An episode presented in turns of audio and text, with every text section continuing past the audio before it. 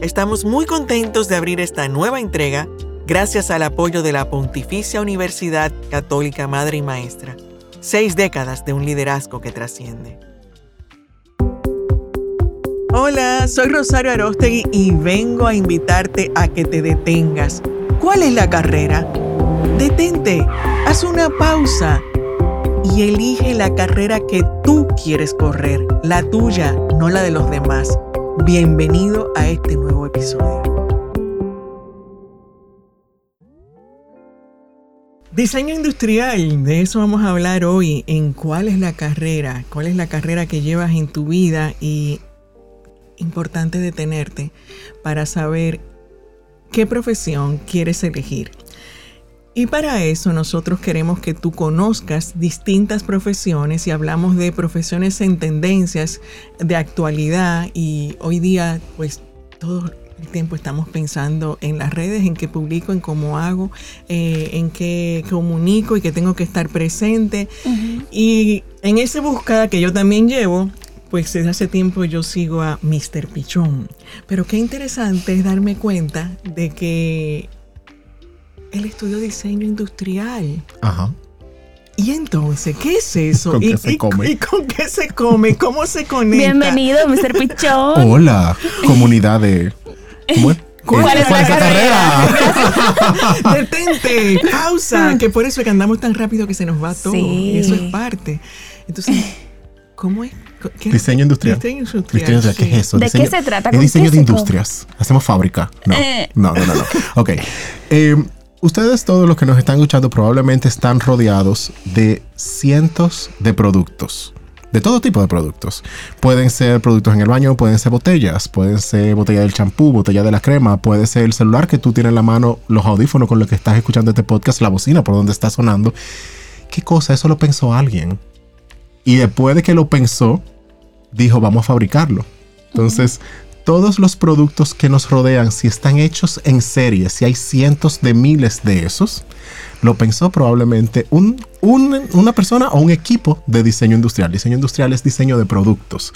Puede ser empaques, pueden ser productos eh, electrónicos, los vehículos, los carros están hechos por diseñadores industriales, evidentemente con equipo multidisciplinario donde aparecen otras profesiones como mecánicos, electrónicos, eléctricos, la, la ropa si no es hecha a la medida, si es hecha para hacer en serie, si usted ve que en una tienda hay 300 t-shirts size M, lo hizo un diseñador industrial, lo que pasa es que tiene una- un enfoque en el diseño de moda. Pero diseño industrial es diseño de productos pensados eh, para el consumo masivo. Ok. Clarísimo. Ahora bien, ¿y entonces qué requiero yo? O sea, ¿cuáles son esas habilidades que yo requiero para desarrollar como, como diseñador industrial? Una paciencia tremenda. Déjame ver. Em, yo creo que toda, toda área creativa, no solamente el diseño industrial, eh, diseño gráfico, moda, interiores, todas las áreas que involucran diseño, involucran ser una persona muy, muy curiosa. ¿Por qué? ¿Qué es diseño? Porque la gente lo que pasa es que a veces no tiene como una definición bien establecida de, de en qué consiste el diseño. Y usamos la palabra diseño para hablar de colores y cosas bonitas. Y nos quedamos como en los criterios estéticos del mundo del diseño. Diseño es resolver problemas. Lo que pasa es que los problemas tienen hay apellido. necesidad. Sí, sí, sí. Pero a mí me gusta verlo como problema porque diseño resuelve problemas, pero tiene apellido. Entonces, ¿problema de qué? Si son problemas de comunicación visual, son problemas de diseño gráfico. Ok. Si son problemas de manejo del Más claro de espacio, es diseño de interiores. Si es problemas de hay una cantidad limitada de materiales y podemos trabajar esos materiales con procesos para hacer algo, es diseño industrial. Si es problemas de indumentaria, es diseño de moda. Entonces, todos los diseñadores resuelven problemas. Lo que pasa es que resuelven problemas en sus áreas específicas. Tenemos problemas, tenemos problemas. Tenemos problemas, bueno, o necesidades No, es que de ten- todo tipo. tenemos un choque. ¿Con qué? Claro, porque yo estudié ingeniería industrial y ingeniería industrial en la definición es que ingenio para resolver problemas. Pues genial, son diseñadores también. Yo no lo voy a complicar más de ahí. Ingenieros. Sí, sí, que- de no, hecho, diseño industrial pertenece al área de ingeniería. Sí, total. Entonces, eh, ¿qué, qué hace una persona? Porque yo digo que una persona que quiere estudiar cualquier área del diseño tiene que ser una persona curiosa. Porque uno se va a encontrar con muchos tipos de circunstancias, escenarios, audiencias, problemas, dificultades, limitantes, que mientras más curioso tú seas sobre el mundo que te rodea, más oportunidades de dar Una salidas solución. a esas y soluciones, pues mm, tal vez no te va a salir a la primera, pero de repente vas a tener un punto de partida muchísimo más amplio que una persona que decide siempre hacer siempre lo mismo y mantenerse en el statu quo. Entonces, alguien que quiera desarrollarse, al igual que en la ingeniería, en el mundo del diseño, necesita ser una persona que le mueva leer cosas que no está acostumbrado a leer, ir a sitios que no son los sitios que, que re- visita regularmente, o sea, salirse de sus burbujas de forma regular porque le entretiene aprender cosas nuevas, porque disfruta darse cuenta que el mundo es más grande que tal vez lo que está viviendo en ese momento. Entonces yo creo que algo esen- esencial Entonces- es ser curioso. Y desde tu área, tú ejerces el diseño industrial. Desde tu área se puede decir que eh, haciendo, haciéndolo también haces diseño gráfico. Se pueden combinar ambas cosas. Mira, yo no ejerzo el diseño industrial desde hace un buen tiempo. Ok. Porque eh, yo sí trabajo en un momento, llegué a diseñar algunos muebles, eh, llegué a diseñar stands para ferias, eh, cosas como de ese, de ese tipo. Eh, sí yo hoy le saco provecho a mucha metodología, porque lo que la gente tampoco entiende, porque se quedan en los criterios estéticos, es que el diseño tiene procesos. Le creen como que uno está conectado con alguna musa mística que a, to- a todo el mundo, menos a un grupito, a un grupito sí le dijeron. Le llegó el memo de cómo es ser creativo, pero al resto de la humanidad no. Eh, y la verdad es que no todos somos creativos de una forma u otra. Eh, pero, ¿qué, qué quiere decir que tú tienes una metodología? Todas las áreas del diseño se dividen en cuatro etapas. Todas, sin, sin distinción. Por favor, Está, comparte. eh, está primero definición, que es cuando tú estableces cuál es el alcance del proyecto en diseño gráfico, qué tipo de arte, a qué audiencia, a quién le quiero hablar, cuál es el problema de comunicación que estamos resolviendo, cuándo sale la campaña, o sea, el brief. Eso es definición. En diseño industrial, eh, cuál es el producto que vamos a diseñar, cuál es la necesidad, cuáles son los materiales, cuál es el presupuesto, cuál es el tiempo, cuáles son los materiales y los procesos que tenemos disponibles. O sea, eso es definición. Después empieza la parte de investigación, porque van a haber un reguero de cosas que tú no sabes que tú vas a investigar. Si tú tengas un proyecto, por ejemplo, de diseño gráfico y te dicen, ah, la audiencia son mujeres, ¿cuáles mujeres? ¿En qué rango de edad? ¿Qué les gusta? ¿A qué nivel socioeconómico? ¿Cómo se comunican? Porque tú estás tratando de manejar comunicación desde el aspecto visual. En diseño industrial va a pasar lo mismo. Ok, se va a fabricar una mesa, pero esa mesa en República Dominicana. ¿Cuál es, la cuál es madera disponible? ¿Cuáles procesos industriales? ¿Son procesos artesanales? ¿En cuánto sale todo eso? Entonces tú empiezas la parte de investigación. ¿Por qué la parte de investigación es importante? Porque te da un marco, te delimita cuáles son las cosas que tú puedes o no puedes hacer por, por los datos que tú tienes. Ahí entra la parte de diseño. Porque cuando uno empieza a diseñar, uno tiene un margen en el que uno empieza a trabajar. Ok, mira, los procesos son eso. Qué bueno que existan otros tres procesos, pero están en Italia, no están aquí. Para lo que yo quiero producir, para lo que yo quiero diseñar.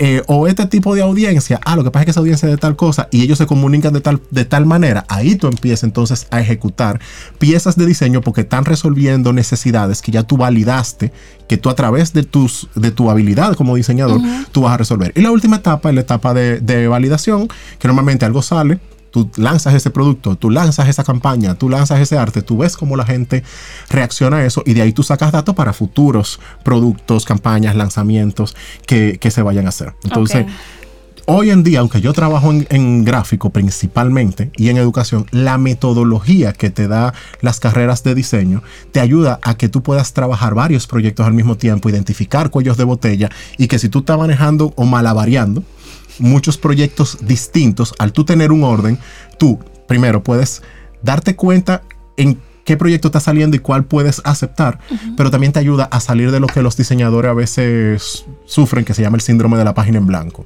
Que, que hay que diseñar o Yo hay creo que, que, armar todos algo. de eso en un momento. Muchas veces, si tú sufres del síndrome de la página en blanco, o es falta de análisis, te falta data, Ok. o tienes exceso de data y tú necesitas como un break. Son los de extremo. Está buenísimo. Ahora, tú me das lugar a que sigo, con, porque yo me siento como que tú me estás definiendo ingeniería industrial. Pero hay una- vamos a establecer una diferencia para aprovechar un poquito esto, porque a veces eh, eso es lo que les pasa a los jóvenes. ¿Cómo yo elijo si yo lo que quiero es trabajar en las empresas y veo la industria y por ahí me voy? Que igual piensan con la ingeniería industrial. Entonces, ¿dónde yo veo? Bueno, ingeniería viene de ingenio, diseño viene diseño y voy a crear una solución. De igual manera, yo necesito procesos y tengo una estructura Totalmente. que la ingeniería la tiene. Ahora, si tú y yo vamos a trabajar juntos, muy probablemente tú me diseñes a mí.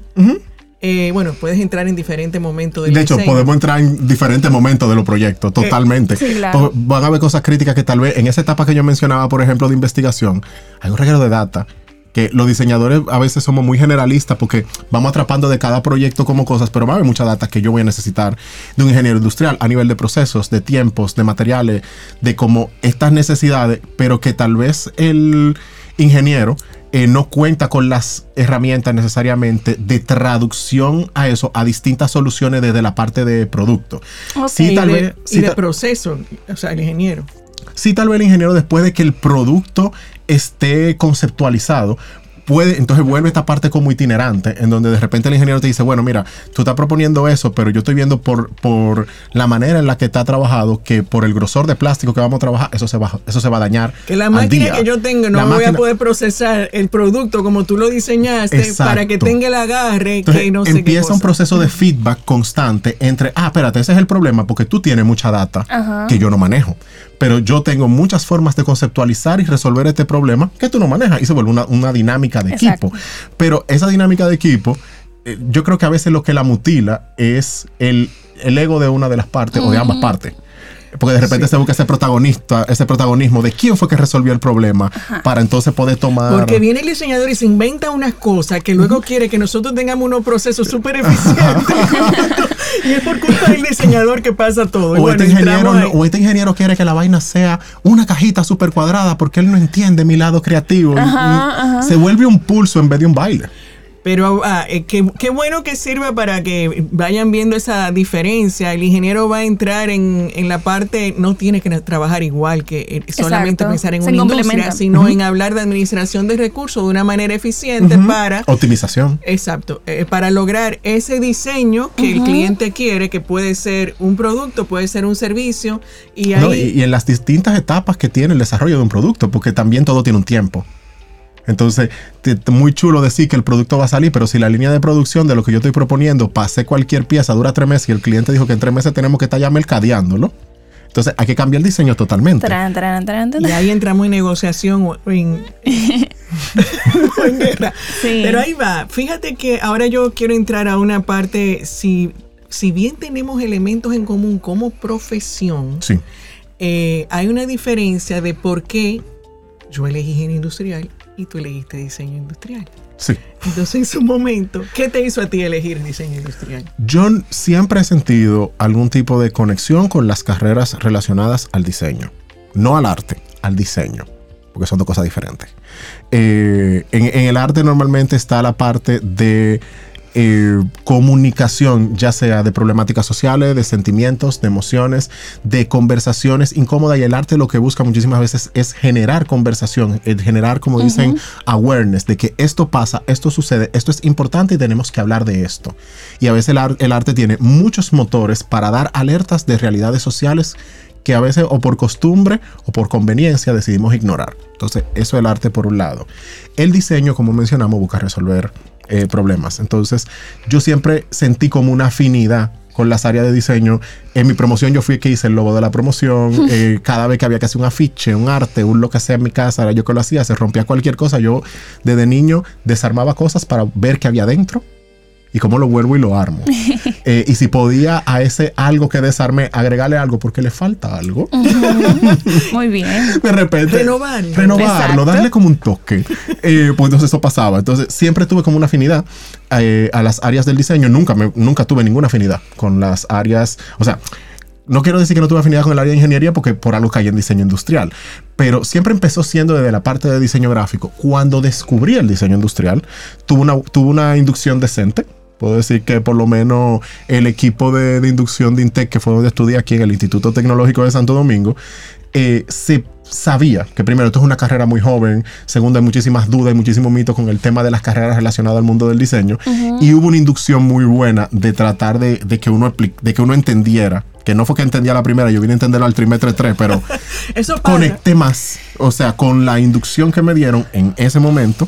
Y conchole, hay algo interesante eh, que yo puedo aplicar del mundo del diseño gráfico, que era el que inicialmente me llamaba. Me pareció muy interesante que habían aplicaciones como en el mundo del empaque o de identidad de marca o el desarrollo de productos eh, para marcas.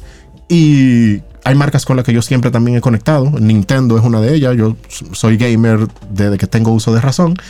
Y conocía mínimamente el eh, diseño industrial porque el creador de Mario, el Mario que todos conocen, es diseñador industrial. Entonces yo decía de que, Uy. ¿Qué es eso? Y por lo menos en algún momento había tenido un punto de, de curiosidad Ajá. porque había tenido una referencia.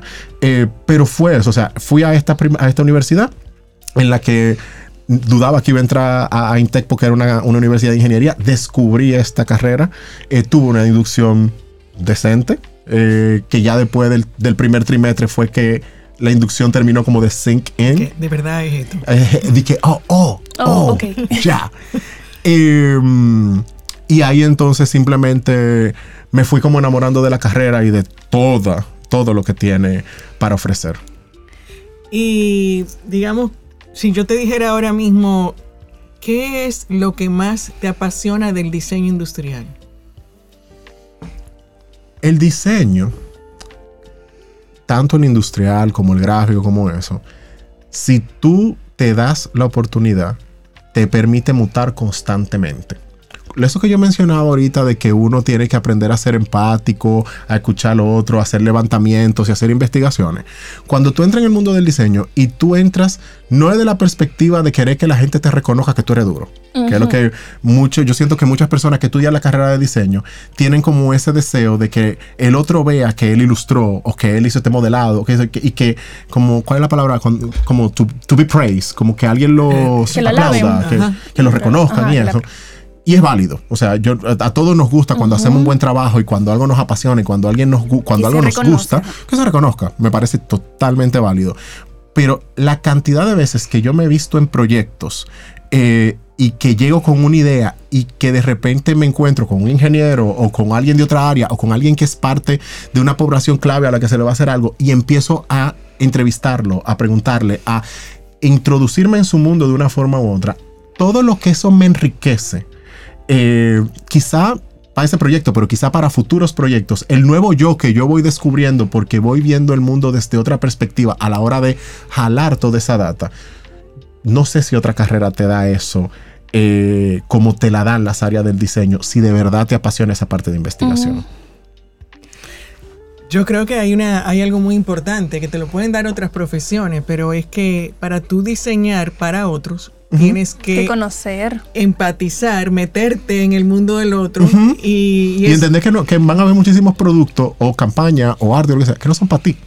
No son para ti. Tú eres, un, tú eres un, quizá un medio, si quiero ponerlo de una forma, para lograr obtener ese producto final. Porque tú lo que estás jalando muchísima información de todas estas necesidades, dudas, dolores y cosas que tiene la gente o esa audiencia para convertirlo en algo que materializa una solución. Y esa parte es, es muy necesaria, la parte de empatía. Es muy necesario cerrar la, cerrar la boca y abrir mucho los oídos.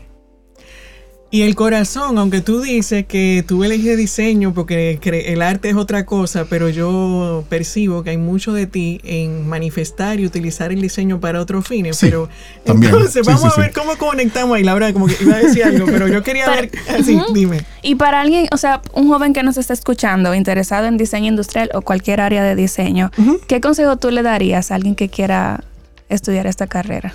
Mira, yo creo que la respuesta de la gente a veces la gente la tiene eh, en, en su historia. O sea, eh, si tú empiezas a analizar qué cosas te, te mueven, porque que un- una carrera es un compromiso contigo, no un compromiso con otra gente. Que Así. a veces las personas asumen una carrera por el estatus que me va a dar, por la, por cómo la gente me va a ver, por el dinero que me voy a ganar, que, que pueden ser de repente ciertos motores. Pero si tú lo estás haciendo por el otro, es un matrimonio obligado. Es un matrimonio obligado. Y yo no sé si hay una cosa peor que un matrimonio obligado. Entonces, es un compromiso contigo, con tu historia, con, con esa pregunta de ven acá. Yo tal vez no sé qué cliente yo voy a obtener, yo tal vez no sé qué proyecto yo voy a tener, pero que no solamente que me motiva a despertarme todos los días a trabajar, sino que me motiva todos los días a despertarme para descubrir que no me las sé todas de esa área.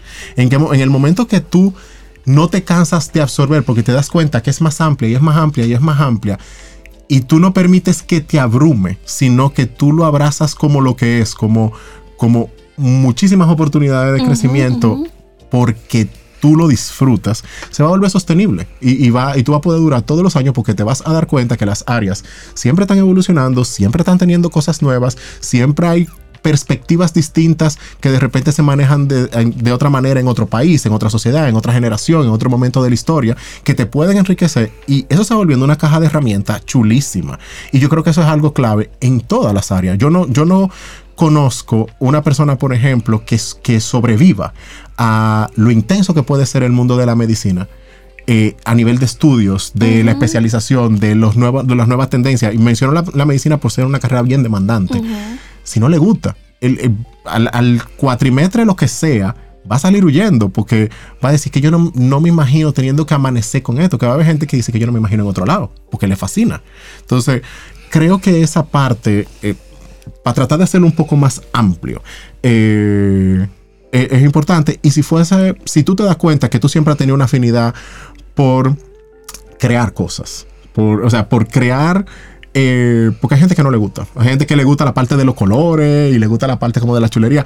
Pero si tú te das cuenta que tú has hecho toda tu vida proyectos personales, porque si un proyecto personal, si tú tuviste en algún momento un cuaderno lleno de dibujo, que muchísimos diseñadores probablemente se sienten eh, conectados con eso. Si tú eh, te diste cuenta que tú eras el que desarmaba cosas en tu casa y volvía y le armaba. Si tú te das cuenta que tú vives preguntándote el porqué de absolutamente todo por curioso. No porque tú quieras llevar la contraria, no porque te guste debatir, no porque te guste tirar ese pleito, sino porque tú dices que es que no sé, me desperté y dije que yo no entiendo eso porque si esa curiosidad en ti, dale, dale para allá. Dale chance, que tal vez la va a pasar muy bien en, cualquiera de las carreras de diseño.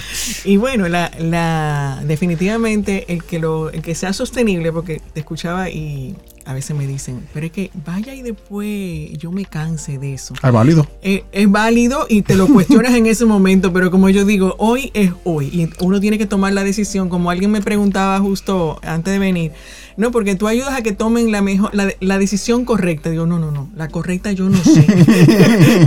la idea es que va con lo que tú decías, que sea una decisión lo más auténtica. O sea, buscar que sea tuya. Y mañana, mañana será otro día. Señores, mañana ustedes, el, lo bueno es que este tipo de problemas son de la gente que está viva. El, que no tiene este problema, pues murió. O sea, si usted tiene la oportunidad de en algún momento reconocer, conchale, tal vez esto no es, está a tiempo todavía. Y no quiere decir que no sea, sencillamente que era parte del recorrido y ahí voy conecto. Eso, eso. Porque, no, porque igual, o sea, de, eh, industrial, que esto sea aquí, diseño industrial. ¿Y qué? ¿Y Mr. Pichón, cómo llega? Cuéntame eso. Diseño industrial Mr. Pichón, ¿cómo se conecta con lo que... ¿Qué está haciendo Mr. Pichón ahora? ¿Por qué Mr. Pichón? Me gusta eso que tú mencionas, porque lo que pasa es que son conflictos que yo tuve, pero en algún momento yo me di cuenta que yo empecé a tener un reguero de herramientas que de no haber tenido la historia que tengo, no las tendría. Y, hoy en día le saco muchísimo beneficio a mi propia historia. Entonces, yo empecé estudiando diseño industrial. En algún momento del diseño industrial yo me di cuenta que a mí me, me encanta el diseño gráfico. O sea, que, que no es que me guste, es que me fascina. Eh, el, tema de manejo tipográfico, el tema de diseño de afiche, el diseño editorial para mí es una, delicia. Eh, yo digo que a la gente no es que no le gustan los libros, es que han visto muchos libros feos. eso pasa, eso es igual como con los números. Es que te van a enseñar un número feo y te lo enseñan de mala manera. Yo creo que... yo creo que los números que son un lenguaje, a veces no te enseñan el lenguaje, te enseñan cómo la, cómo se dice, pero ¿de dónde viene eso? ¿Cuál es la raíz? ¿Qué, qué problema me está resolviendo esto, que cuando te empiezas a ver los números como un lenguaje, pueden ser súper interesantes. Y yo, por ejemplo, en un momento me di cuenta que a mí me gustaba muchísimo el diseño gráfico, pero yo llegué a sentir un tipo de culpa, como, qué vaina, porque yo estudié, fue diseño industrial, entonces a mí lo que me tiene que gustar es esto. Y en un punto yo dije, dije, no, a mí me pueden gustar los dos. Yo puedo reconocer que me estoy dando cuenta que ahora este me gusta más. Eso, buenísimo. Ahora, ¿qué, qué beneficios se le sacó al diseño industrial? Todos porque ya yo estudié esto, porque ya ese conocimiento está conmigo, eso no se pierde, eso no se va. Y después me di cuenta que me gustaba la educación, que la, que la renegué por mucho tiempo. O sea, la primera vez que a mí me ofrecieron dar clase, yo dije que no. Porque, porque yo no doy para eso. No, o, no te vino algo así, porque da clase, profesor. Sí, sí, sí, sí. No. Pero, pero después me fui dando cuenta de, conchale, hay ciertas habilidades que yo tengo y que si las combino con mis conocimientos previos, o sea, hoy en día una de las cosas que a mí más feliz me hace es que yo, tengo yo tengo talleres que duran cuatro horas, seis horas, y los estudiantes salen de ahí y dicen, ya se acabó. Porque de qué me di cuenta quizá en un momento que yo tengo técnicas de comunicación visual. ¿Y que, en qué ayuda la comunicación visual?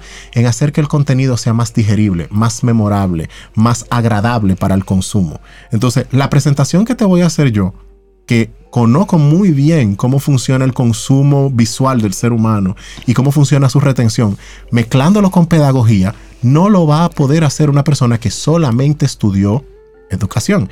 Que, ojo, va a tener muchísimas más herramientas que yo en el mundo de lo que tiene que ver con evaluación del estudiante, de, metodología, técnicas, de, técnicas del aprendizaje, los distintos tipos de aprendizaje, porque hay educación temprana. O sea, yo reconozco las herramientas que tiene un profesional de la educación, pero reconozco los beneficios que me dio a mí ahora que estoy involucrado en educación, el haber estudiado diseño gráfico y combinar esas dos áreas. Y cuando me junto con cualquier persona que haya estudiado pedagogía, lo absorbo muchísimo porque quiero todos esos trucos, quiero todas esas técnicas, quiero todas esas herramientas para seguir integrando cosas chulas dentro de esto, eh, reconociendo que podemos complementarnos. Exacto.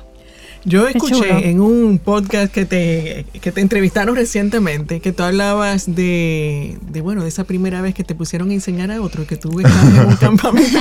Pero es a propósito de lo que tú dices de la historia, porque justo muchas veces yo he hecho preguntas así como, ¿cuál es el juego que más te gusta hacer desde niño? Y me ven así como con cara, pero yo estoy hablando de profesión y tú me estás preguntando que cuál es el juego que a mí más me gusta. Entonces, esas historias son las que, sí, es que eh, darte la oportunidad de descubrir qué de esos juegos tú disfrutabas más, armar y desarmar, como tú decías. Bueno, pues eso habla de una habilidad que tú tienes. Totalmente. Entonces, como hay gente que le encanta tal vez cantar, que le encanta tal vez bailar, que le encanta cocinar, que le encanta tener todo organizado y en orden y súper estructurado. Y ese muchacho tan raro. No, tiene una habilidad. Exacto. Entonces, pero ahí reconocer, que tú lo decías, reconocer que todo eso es parte de ti y qué puedo hacer con eso. Y entonces, bueno, a mí me encantó. Yo no puedo dejar de decir que cuando yo pedí más información para hacer una presentación formal, la cual no lo hemos hecho nada. pero, bueno, eh, me encantó encontrarme con el manifiesto y me voy a a, concentrar en algo que dice, Mr. Pichón como marca ha decidido creer en lo que verdaderamente importa. Así, lo que verdaderamente importa. la pasión, el compromiso y la humanidad en los negocios. Creo en marcas con humanidad y motivaciones desarrolladas por personas que sueñan en mejorar no solo su vida, sino la de quienes interactúan con ellos. Y voy a brincar un poco más y dice, creo en la educación como pilar fundamental del desarrollo personal y colectivo a, mí me encantó y te lo dije y te lo vuelvo a decir ahora. Eso está bonito. Porque yo aquí percibo, y tú me dirás, el decir algo que, yo insisto, la profesión es un medio para lograr algo más allá. Y yo quiero que tú nos hables de qué es lo que tú logras, qué es ese más allá, cómo, o sea, cómo se unen esos puntos para decir qué tú percibes. Mira, eh, voy a tratar de cómo organizarte, la pregunta está muy buena. Eh, primero, yo en algún momento subestimé la capacidad que, tengo de transmitir lo que sé. Y, con el gusto que lo hago porque realmente me gusta mucho mi área. Eh, y lo subestimé al punto de que si bien en esa entrevista que tú mencionabas, o sea, yo, en mi primera clase yo la di porque mi, tengo una abuela súper apoyadora que hacía campamento de verano eh, en la iglesia y me ponía a mí a dar clase de origami con 8 o 9 años. Pero formalmente la primera vez que a mí se me ofreció dar clases yo dije que no, aterrado, porque yo sé, yo no, ¿cómo me voy a poner yo a dar clase? Y vino de un profesor, después de yo haber explicado una materia de, tipografía, que yo expliqué unos casos de estudio para una tarea que le había puesto y al final de la clase me dijo, ¿tú no quisieras venir a dar clase para acá cuando tú termines esto? Yo dije, no, ¿cómo, cómo así? Pero, o sea, de que aterrado. Eh, sin embargo, con, con varias oportunidades que me fue dando la vida, me fui dando cuenta cómo con cosas muy pequeñas, de repente yo le, hacía la vida más fácil a una gente. Con cosas muy chiquiticas, o por lo menos desde mi perspectiva, con cosas muy pequeñas. Eh, cosas como que yo empecé, por ejemplo, a dar clases, eh, la primera vez que yo di clase, y que lo acepté porque dije, bueno, dije que no, pero vamos a ver, fue por un programa de inglés por inmersión de la MESI, que yo daba clases en la UAS. Y mis estudiantes, eh, que para mí, o sea, los estudiantes te enseñan muchísimo. Eh, había que seguir un programa. El programa de inglés por inmersión, para quienes nunca lo han escuchado, es un programa de inglés muy intenso. Y es de, yo daba clase como de 4 o 5 de la tarde hasta las 10 de la noche. Teníamos media hora de break y todo, todas las semanas teníamos que tener una cantidad de páginas cubiertas porque el programa es súper apretado eh, y es súper demandante. Yo decía, esto es insufrible. O sea, si yo tengo, yo di la clase el primer día y era ese tipo de clase, repeat after me. Y dije, si yo tengo que hacer otro repeat after me, yo, yo no voy a sobrevivir a este, a este proceso. Eh, y yo me estaba dando cuenta que, que, yo, que no era yo el único que estaba sufriendo. Estaba sufriendo todo el mundo. O sea, los estudiantes eran de que otro repeat after me. Y yo empecé a, a, definir dinámicas en el que yo doblaba un poquito las reglas. O sea, ok, ¿qué reglas no son doblables? Tenemos que tener una cantidad de capítulos para el final de la semana porque la escuela exige que por la velocidad en la que va este plan y por todo lo que necesite, tengamos que tener esto cubierto porque es súper apretado ahora. ¿Qué metodologías, qué herramientas, qué, qué eh, vamos a decir, estrategias yo puedo empezar a utilizar para no hacer otra clase, otra clase más de repetición que cuando yo estaba en la universidad, yo detestaba esas clases. Y empezaron a aparecer muchísimas herramientas en donde mis estudiantes empezaron a perderle miedo al idioma. Porque ¿qué pasaba? Con los otros profesores que ellos tal vez habían tenido, que era mucho el tema del repeat after me, repeat after me, el estudiante empezaba a tener vergüenza, a tener miedo de dar una opinión, porque si lo digo mal me van a quitar puntos, si lo digo mal me van a relajar, si lo digo mal me van a atacar, si lo digo mal, si lo digo mal, si lo digo mal. Y, men, si lo dice mal, ¿qué cosa? Porque tú estás aquí para aprender. Bien no puedo esperar que lo digas por lo menos a la primera. Yo aspiro a que tú lo digas bien, yo te voy a ayudar a que tú lo digas bien. Pero yo, yo tengo que entender que evidentemente, mientras le llegas a, a todo lo que necesitas aprender, lo vas a decir mal y vamos a ayudarte a que eso no pase. Y eso, la cantidad de estudiantes que agradecieron la paciencia, que agradecieron la metodología, quizá el, que había momentos que tal vez un estudiante no lo entendía de una forma, pero ya yo me había dado la tarea de por lo menos entender, al conocer al estudiante un poco, me decir, si yo se lo explico así, él lo va a entender. Y tal vez jugaba y cambiaba esa metodología y de repente decían, ya le llegué, profe, yo genial, o sea, estamos avanzando ahí yo dije, concho, esta, esta carrera, esta área sí es linda. Y ahí fue realmente que yo como que conecté con educación. Y eso en el tiempo, en ya los 10 años que tengo en esto, eso ha impactado de muchísimas formas. Gente que tal vez no creían en ellos. Eh, porque siempre se les había dicho que no eran creativos o que no eran buenos en esa área. Men, lo que te falta es práctica. O sea, no es que tú no tienes la capacidad, es que tú no has estado en un ambiente que incentive ese tipo de comportamiento, de dinámica, de acciones, de una forma u otra. Eh, y cuando tú le das a una gente confianza, tú le estás regalando muchísimo. Porque ya si meten la pata, no se victimizan, dicen, ah, me faltó aprender algo. Entienden que están en un proceso de aprendizaje constante que no se va a detener. Y te, voy a interrumpir ahí, porque eh, vamos a aprovechar que a veces lo, cuando me dicen, pero es que vaya y yo no, no tenga tan, no pueda ser tan creativo, pero es que tú no puedes tener toda la creatividad ahora, antes de tú entrar. Gracias. ¿Qué, tú tienes en el baúl? ¿Qué herramientas yo tengo? Todavía me falta conocer. Miren su mente, señores, como un baúl. Exacto. En el que con cada experiencia, con cada dolor de cabeza, con cada tarea, con cada clase, con cada proyecto personal, usted está tirando algo en ese baúl. Y va a haber un momento que usted va el baúl y va a decir, ¿cuánta vaina hay aquí adentro? Ahí vamos. Entonces tú sigues, tú sigues encontrando cosas. Y tú sigues encontrando cosas. Y tú vas a votar cosas. Y tú vas a agregar cosas nuevas. Pero de dar confianza, gente que hoy en día, que hace años tal vez yo le di en un taller y empezaron algún proyecto pequeño y de repente hoy tienen un local. Me dicen que, men, yo tomo una clase contigo porque yo no sabía que yo podía hacer esto. Yo no tenía dinero para contratar un community o para hacer la foto, pero ya después conseguí, empecé a trabajar, después lo delegué, pero ya sabía que, pedía. Y dije, en serio, o sea, como el tú ver como el tiempo va pasando, pero la gente se va moviendo y si tú le das buenas herramientas, la gente se puede mover para bien. Entonces tú te empiezas a dar cuenta que tú sí puedes tener algún tipo de impacto y cambio en la vida de la gente con simplemente dar lo que tú tienes. Como, como ser empático y simplemente entender que esa gente tiene miedo y que todos tenemos miedo en algún momento. Lo que, ¿Cómo yo ayudo a reducir eso? ¿Cómo yo ayudo a que él entienda o ella entienda que el problema no es ella? Que el problema tal vez son las circunstancias, el escenario, la falta de herramienta, la falta de conciencia sobre ciertas áreas o, u oportunidades que hay ahí. Y cómo encima de eso, poco a poco lo ayuda a entender que esto es un punto de partida, porque hay un regalo de cosas que yo tampoco sé. Y que con su historia, más lo que yo le estoy pudiendo aportar, va a salir algo nuevo. Buenísimo. Y entonces viene, porque tú, o sea, es que comienza el diseño industrial te conecta con la parte de educación, eh, o sea, que tú vas sacando cosas de tu propio baúl Sí. para irlo con Todavía. Es, bueno, seguimos, Sí. seguimos, pero eso es lo rico, como tú dices, el, el problema de estar vivo, ¿no? Y de estar en la actitud de decir, yo también estoy aprendiendo aquí. O sea, Totalmente. eh, Siempre, siempre, Siempre. eso no se va a terminar. Y, pero entonces, ¿cómo es que viene Mr. Pichón? Que me quedé ahí. Ah, ¿cómo surge Mr. Pichón? Ese nombre artístico. No, no es, un- no es una historia muy emocionante.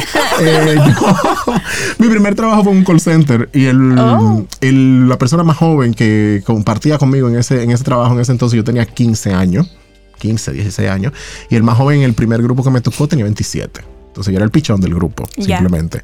Por Por, años, después yo trabajé en servicio al cliente, después trabajé eh, intérprete inglés-español para el 911 estadounidense, después empecé a trabajar en Intel, después fui asistente del rector, caminé por comunicación, pero en todas las áreas en las que yo trabajé por muchísimo Tú eras el tiempo. pichón. Yo era el pichón, porque llegaba, por ejemplo, cuando llegué para Intec, eh, que empecé a- con, el, con el, en ese momento era rector el doctor Miguel Escala, el, más joven después de mí era la, secretaria de, que era Luchi Maripili. Y doña Luchi, fíjate que digo doña Luchi, o sea, estaba, estaba Escala, doña Luchi, eh, otra secretaria ahora, Elsida creo que era que se llamaba, eh, y creo que la más joven tal vez tenía 50 y algo y estaba yo con 21 años, tú sabes, como muchachito ahí. Siempre pichón. Después entré en comunicación y la más joven ya sí tenía alguien ligeramente más contemporáneo. Yo con 21 y tal vez tenía 27, 28. O sea, seguí siendo el pichón.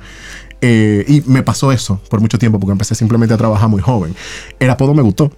O sea, honestamente, me- siempre, me, siempre me gustó como, como que en el momento que llegó y el grupo que tenía era un grupo muy bueno, eh, porque era un grupo muy diverso, muy chulo, nunca me hicieron sentir como un muchacho. Eh, sí estaba el apodo Pichón, pero yo me llegué a sentir mucho más identificado con el apodo Pichón que con el nombre José Sánchez. Y un momento yo dije, pues eso puede ser mío. Yo fui por NAP y lo registré. Ah, bien, está registrado. Listo. Sí, está registrado. Muy Y bien. entonces, bueno, combinando, porque realmente, bueno, yo te conocí primero como Mr. Pichón y te conocí en la parte de estrategia marketing digital para negocios digitales. Entonces, pero resulta que diseño industrial, educación, Diseño gráfico y, y comunicación, sí. ¿Que ¿Cómo llegó a la parte de comunicación? Ajá, sí. Ok. La vida da mucha vuelta, señores. Ok. Yo estaba en el lugar correcto, a la hora correcta, en el momento adecuado. Yo estaba en mi carrera de diseño industrial, casi terminando la carrera de diseño industrial. Ubíquese en el año 2008 quizá, eh, donde el concepto community manager no existía. Entonces, eh, yo había mencionado que había sido asistente de, en ese momento el rector Miguel Escala. Llega una... ¿Qué hacía yo como asistente? Esa parte es importante. Miguel Escala en algún momento dijo, yo necesito gente joven cerca de mí que me diga qué está pasando aquí adentro de esta universidad, porque vive la vida estudiantil y no solamente desde la vida del profesor o desde la vida administrativa. Yo necesito más voces. O sea, eh, y yo creo que, que parte del impacto positivo que tuvo en mí el haber estado con él es que siempre me sentí escuchado, porque dije, wow, este señor es el rector de tu universidad y él no quiere que le No, digan, no es él quiere autoridad. escuchar. Exacto. O sea, él no quiere que le digan, no, todo está bien. Él quiere escucharlo de la boca de más estudiantes. Y mm, me acuerdo que una vez me, hizo una que estaba ahí el, el- alguien que se encargaba de la parte de tecnología y él me llamó por una reunión y me dijo, Pichón, en tres segundos, que sé que tú hoy tienes muchas clases. ¿Qué tú opinas del internet de la universidad? Le dije, un desastre. Me dijo, genial, él es fulano, el encargado de tecnología. Un placer, él pichón. Y que Dios mío, yo acabo de- ¿qué yo acabo de decir? Pero. Entonces, llega a, a Intec en ese momento una propuesta de manejo de redes sociales. Pero el rector, con 3.000 cosas, me, me dice, Pichón, mira, me gustaría que tú veas esto. eh, porque yo sé que ustedes en ese momento lo que estaba era Facebook. Estamos saliendo de Hi-Fi y entrando a. Facebook. Dice, yo quiero que tú cheques esto porque tal vez tú usas más redes sociales que yo y yo quiero que tú me digas si esto si tenía sentido esto que tiene. Y la propuesta era una propuesta de crear una, una cuenta en redes sociales para Intec, eh, en, en Hi-Fi, de hecho.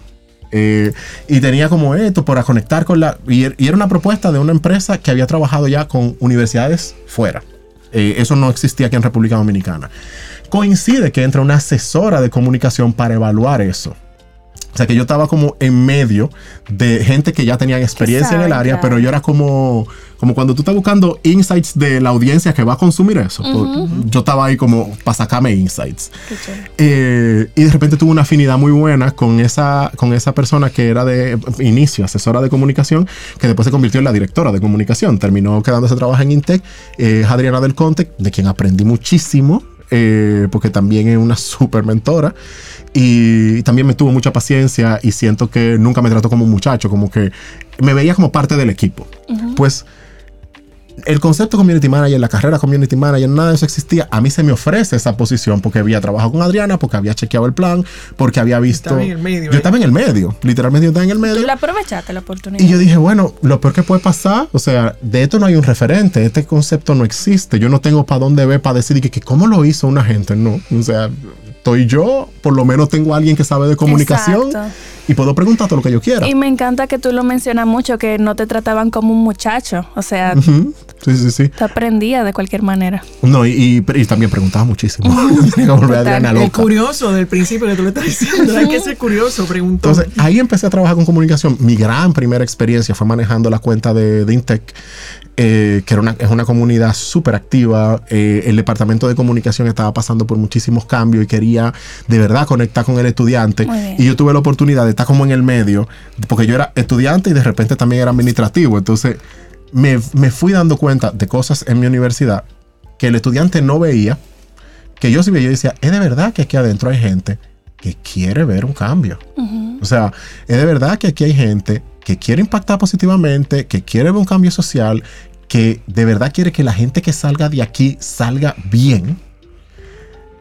Y a veces yo miraba al estudiante diciendo, van a subir los créditos porque el, el rector se quiere comprar otra jipeta. Men, nadie se quiere comprar ninguna jipeta. O sea, ¿quién fue que te dijo esa vaina? ¿Quién te mintió? O sea, ahí está el rector volviéndose loco, tratando de identificar cómo hacer que el año que viene se pueda lograr alguna alianza chulísima para poder mandar estudiantes fuera. Y tú estás atacando a una gente que tú tienes un prejuicio frente a ella, hasta por ser una figura de autoridad, pero eso no es así. Y creo que eso me benefició porque me fui dando cuenta de esas dos caras de la moneda desde ahí adentro. Ahí aprendí muchísimo de comunicación y cuando concluí mis estudios formales en INTE, ella yo tenía cuatro o cinco años abajo eh, trabajando en comunicación paralelamente en lo que estudiaba diseño industrial. Eh, y me enamoré de la comunicación. O sea, eh, en comunicación cosas, co- el haberme dado cuenta que todo se puede decir, que lo que pasa es que tenemos que entender cómo, para que llegue de la mejor forma. Cuando tú combinas eso con amor por la educación y diseño gráfico, es una bomba. Un bombazo. Explosivo, Eh, eso, Mr. o sea, Pichón. ya mira, yo aquí, porque por eso era mi el querer que como que desglosara eso que tú planteabas, porque eh, ratifica el, la profesión es un medio y va a llegar tan lejos como tú decidas, no es la profesión que te marca como No. que es hasta aquí la cosa. No, tú no estás atrapado, tú eres una camisa de fuerza. Pero tiene que tener esa actitud que tú eh, no Proactivo. Eh, Sí, proactivo, atento de que te llegó la oportunidad y que bueno, eh, tú has asumido que ante cada reto lo asumo o no lo asumo y bueno, te involucras. Y, y dice, me, me pusieron a la clase y allá voy.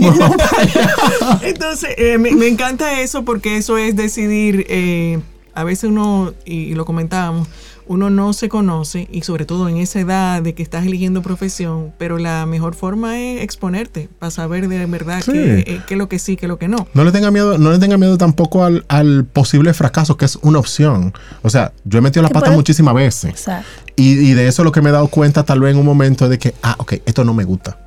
O, o esto definitivamente no, no, no va conmigo o no bajo este esquema, déjame ver cómo lo trabajo, pero el, el equivocarte es una oportunidad para arreglarlo.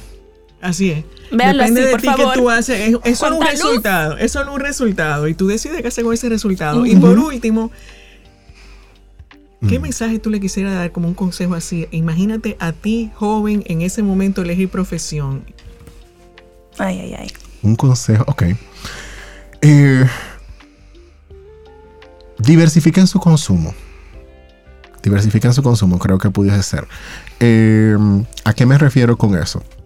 El, uno no se da cuenta de lo mucho que puede influenciar eh, las decisiones que tú tomas, la manera en la que tú ves el mundo, la manera en la que tú te mueves, la gente con la que tú te juntas, los, las oportunidades que tú puedes empezar a ver y a identificar eh, si tú siempre estás pendiente a una sola visión del mundo. O sea, si ustedes, si alguien, si alguien aquí le gusta leer, lea distintos tipos de libros. Si a usted lo que le gusta ver películas, vea distintos géneros. Si a usted lo que le gusta oír música, oiga distintos géneros. Pero no solamente óigalos o consúmalos, trata de, trate de entender por qué tienen esa estructura, esa manera, esa forma en la que fueron trabajadas por alguien que si lo hizo porque le gusta mucho su carrera o le gusta mucho su profesión.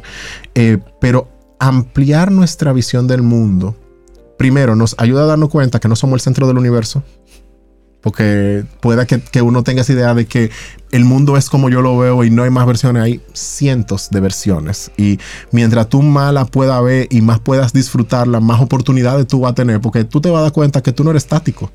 Que tú puedes decir, mira, yo empecé aquí, pero me fui dando cuenta por darme la oportunidad de leer esto, de probar esto, de vivir esta otra experiencia, que me siento más cómodo aquí, que no era obligado, que nada estaba escrito en piedra. eh, y a veces no nos damos la oportunidad de crecer eh, en, en, áreas profesionales porque no nos estamos dando la oportunidad de crecer en áreas personales. Uf. No hay más nada que decir porque todos hemos hablando de que del ser y a partir de lo que tú eres, te conoces, eh, me encanta conocer al ser humano detrás de Mr. Pichón uh -huh. porque es lo que habla, habla de la creatividad viene con apertura. Eh, Entrégueste. Inteligencia emocional. Mente y corazón porque es el sí. que me da permiso de poder conectar con el otro y darme cuenta de que yo no no, no, necesariamente tengo Exacto. la verdad y no importa si la tengo o no la tengo porque es Puedo, puedo encontrarla en el camino. Eso. Bueno, gracias, buenísimo. Me Eso encantó como la para seguir en otro. Pues detenerse, una pausa y miremos hacia adentro para conocernos cada día más. Gracias. Gracias, Mr. Pichón. Ay, de nada, gracias a ustedes por. ¿Cuál es la carrera? ¿Qué puedo estudiar? Hay muchas opciones. Algunas de ellas las puedes encontrar en la Pontificia Universidad Católica Madre y Maestra. Más información, www.pucmm.edu.do. Y te invito a que sigas con nosotros en las redes, en Instagram, cuál es la carrera podcast, en YouTube, cuál es la carrera, y en Instagram también me puedes encontrar como Rosario Arostegui. Allí nos vemos.